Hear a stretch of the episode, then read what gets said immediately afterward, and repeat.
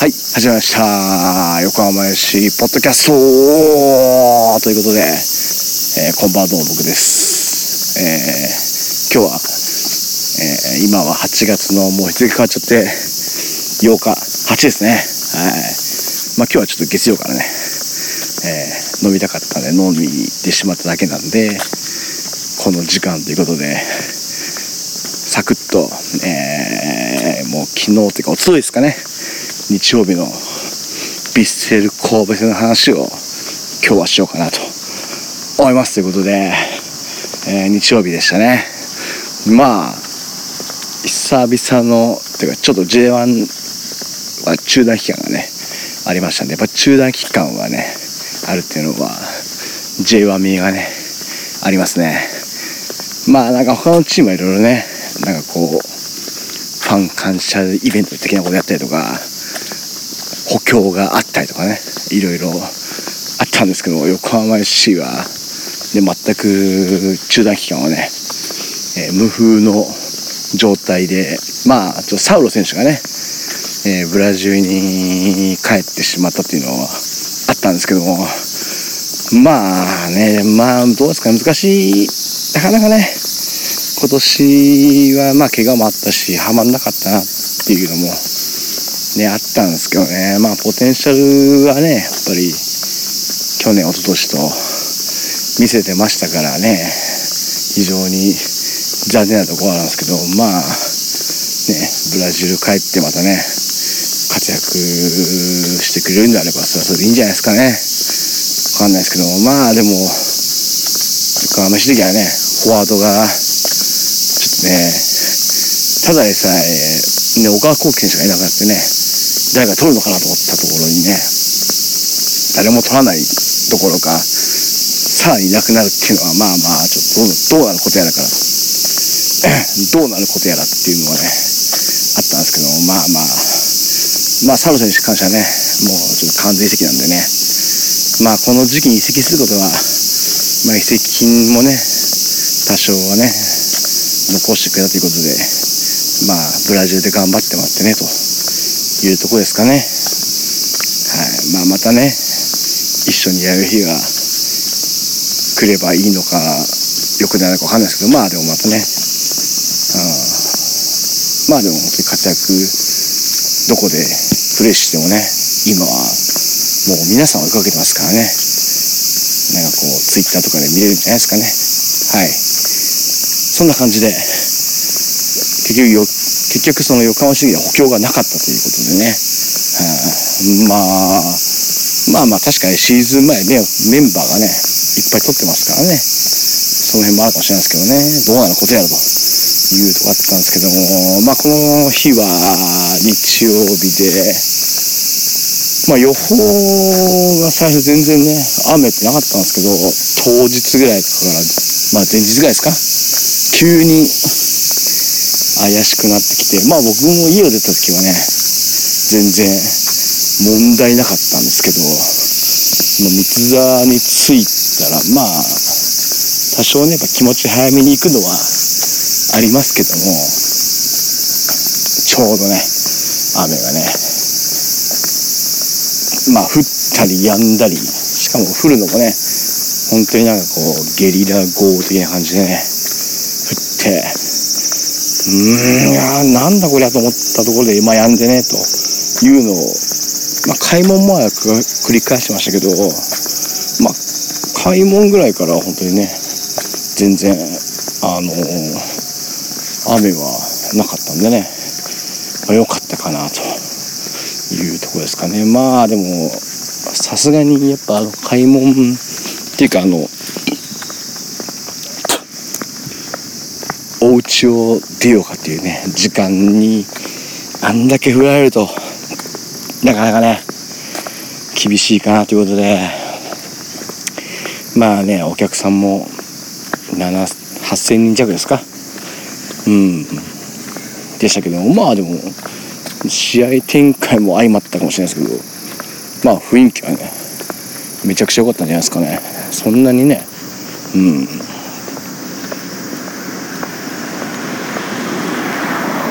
まあなんかほんと1万人ぐらいいるようなね感じのその皆様の熱量がねあったんじゃないかなと思うんですけどね。はい。まあそんな感じで まあなんだかんだ買い物してからはねサクッと入場して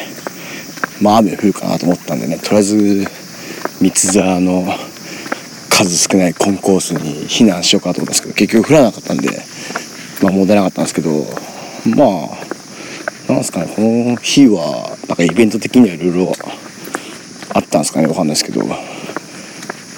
保土ヶ谷区民でとかあってねいろいろやってましたけどまああとは個人的にはあのえー、横浜まあ三沢のそのバックスタンドのねコンコースっていうかね通路のところになんかベンチがね誕生しててねまあこれはめちゃくちゃいいんじゃないですか。まあいつもみんななんかこうベンチも名前ですからレジャーシートとかね持ってきててまあこう宴会的なことをしている光景が良かったんですけどあのベンチはだけでなんか結構なんか気気が利いてるな感はねまあなかなかさそのスタジアム外にはね難しいんでしょうけどなスタジアムの中だけだけでスタジアムスタジアムのね中だけでもこういうのできるっていうのはなんかいいんじゃないかなとは思いましたね。はい。まああとはまあスタグル食ってのんびりしたらもうあっという間って感じでね。試合に行きますかねサクッとね。まあこの日でスタメン的にはまあまあパッと見てびっくりするのはやっぱキーパーがね永井選手になってて有利選手もいなかった。まあそのぐらいですかね。でもあとはまあ天皇杯でね一回試運転したボニフェイ選手がね帰ってきたりとか、まあ、この辺は吉野選手がねちょっと出場停止っていうのもあったかもしれないですけど入ってまあフォワードはマルセロ選手がワントップで伊藤翔選手がシャドウみたいな感じのね。夫人で、まあ、あとはカプリーニ選手がね怪我から帰ってきてっていうとこだったんですけどもまあどんな問題なと思ってね始まりましたけどまあゲーム的には神戸の方にねボールを持たれる展開がねまあありまして。まあ最初やっぱ10分ぐらいですかねあれね。ハイライト見てても。あのフリーキックのところとかね。あの神戸の選手神戸のフリーキックでね。まああれやられたと思いましたけどね。いやちょっとあのあそこ永井選手いやいやもう中途半端に出てね。あの結局触れず相手が先に触ってね外してくれたからよかった 外してくれたんでよかったんですけどあれもう完全に言って決められてますからね。いや長井ちょっとふざけんなよと思ったんですけど正直ね個人的には。まあでもその後はまあその先制した後のねあれ武藤選手ですかね。あのシュートを弾いたりとかね。まあその足もボールの処理とかもね。本当に冷静でね。はっきり言って良かったですよ。良かったっていうか、まあ、あの最初のフリーキックのあそこのねとこでやられてたらまた全然イメージ違ったんですけどあのシーンだけはちょっと受け入れがたいですけどそれ以外は本当にもう全然まあねブローダーセン選手のイメージは強いんであれですけども、まあ、この試合でスタメンをね勝ち取る価値をね、えー、見せてくれたかなと。これはもう素直にはい思いましたね。よよかったですよ、うん、よかったっていうかうんよかったですよ。よかったし悪いとかもねなかったですねまあやっぱキックはまあぶっちゃけプロよりうまいですからね正直な話ね、うんまあ、むしろなんかあのキーパーに返す選手の方がねなんかあのもうちょっと丁寧に返せよっていうぐらいのね本当に。まああれでミスってもなんか長井が悪いっていうよりはその長井に返すボールが悪すぎるディフェンダーの選手っていうのがね。ったんでね。まあでもそういうとこも冷静にねやってたんで。まあ少なくとも、まあ、またね次の試合とか以降分かんないですけどね。この試合に関してはもう、まあ、永井選手は良かったと。これはもう素直に認めるところですね。はい。で、まあ、ゲーム的には、まあ、20分ぐらいですか。はい。ねボールを中盤でボール持った井上選手がねもうこれハイライトでもう何回か出てると思うんであのマテウ選手とワンツーみたいな感じでボール受け渡してであら神戸の誰ですかね山口選手ですかねうまくかわしてねそのままドリブルで持ち込んででシュートを打つっていうことででまたこれが決まるっていうねいや本当にスーパーゴールじゃないですかこれは。はい。素晴らしいゴールでしたよ。まああれはねなかなかねもうねやっぱ思い切って打つしかもねああいう技術のある選手がねしっかり技術を駆使して打ってくれるとねゴールの確率は上がるんだなというところで、まあ、これ先制できてねいやこれ大きかったですね。まあその最初のフリーキックのところで決められなかったのもあったし。で先制して。でまあそこでちょうどインスタイムがあってそのさっきの武藤選手のシュートかな。それを永井選手がねあの弾いたっていう、まあ、ここでやっぱね一つね前半うんあそこで決められたのと全然違ったんで、ね、この辺抑えられたのは良かったじゃないか。なでその後もねまあ大迫選手やっぱうまいっすよね。あボール収まるし、ね、ヘディングも勝てるし。まあでもフリーでねやらせたシーンはそんなになかったんじゃないかなって。うん。まあついててね結局負けちゃうシーンはちょっとありましたけど。まあ本当にフリーでやらせたシーンっていうのはあんまなかったかなって。まあそれは大迫選手に限らずね。他の選手に対してもねだったかなということで非常にディフェンス的にはね集中したかなというところで、まあ、前半1-0で折り返してで、まあ、後半もね早い結構時間帯にねちょうど岩竹選手からのね、えー、まあ、結構ファジーなボールっちゃファジーなんですけどまあディフェンスのねそのセンターバックの間にね蹴り込んだボールに対してまあこれは神戸の選手がね結構対応をミスった感はあったんですけどやっぱ山下選手がね走っててそのミスったところをねしっかりボール回収して抜け出してでままたうまくね冷静でしたねあそこね。キーパーの股のところをね抜くシュートでねこれで2-0ということでまあまさかの まさかの展開ですね神戸にね。2-0なんていうのはね。はい。でその後もね、まあ、メンバー交代、まあ、小川慶次選手とか入れながらやってまあ伊藤、まあ、マルセロ選手が変わったんで伊藤翔選手がね最前線入ってまあこれもでもね伊藤選手もボールが結構ね収まりますね。これは本当に良かったですね。非常に。ああ意外と収まるなっていうのはねありましたね。はい。でその後が結構何分だか。でまあ後半その後。もう結構780分近かったんですかね。あれですけども、まあ、小川選手が抜け出してね相手が倒したということで PK になりましたけどいやまだ PK P まあ PK を取っていただいて言うのなんですけどまあ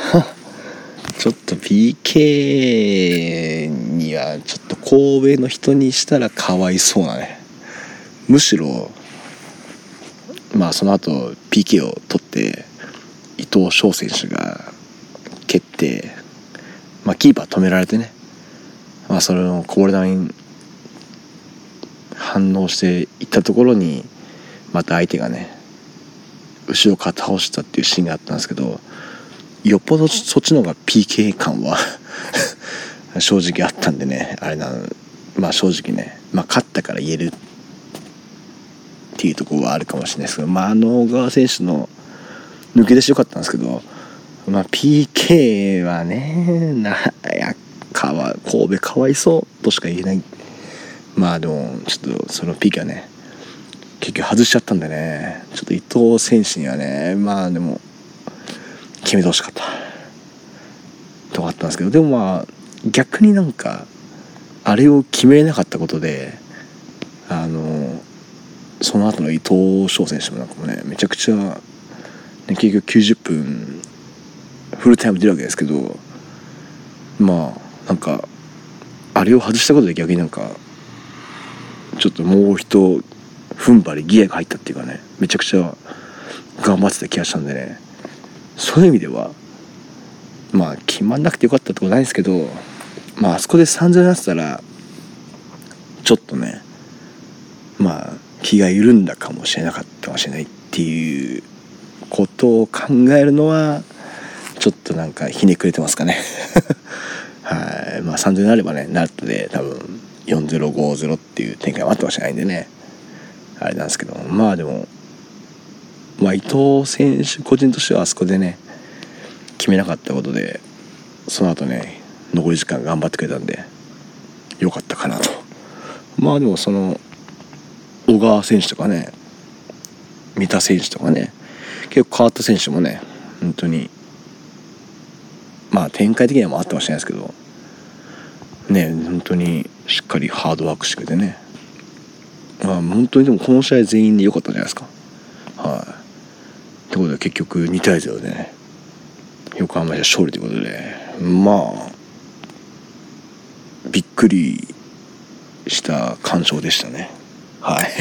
正直ね。まさかねこんなに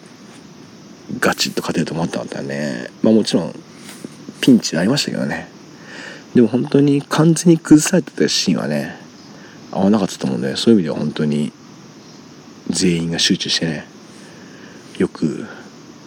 ね攻撃も守備やっつけてたんでね。いやこれはちょっとまあ僕も結構悲観的な意見派なんですけどこれが続けられればいや全然残留、うん、いけますよ。いけます。だから今日のね今日というかこの試合がね逆に基準になるんでねこのぐらい毎試合ねまあ本当にピッチの中も外もねみんなで頑張ればこれは残留いけるなということがね皆様分かったんじゃないかなといういい試合でしたね。はい。もうこの試合に関しては言うことなしですね。はいということで、えー、ちょっと家着いちゃったんで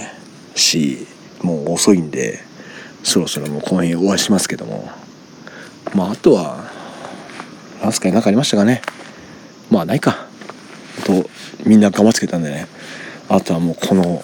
勢いでね次福岡。ね。まあ福岡もね結構調子がいいんだか悪いのか分かんないですけどね上にいますんでね。まああとはね今週的その週末で言うと ベルマーレもレイソルも勝ってなんですけど逆にね京都サンガとかアルビレックスさんは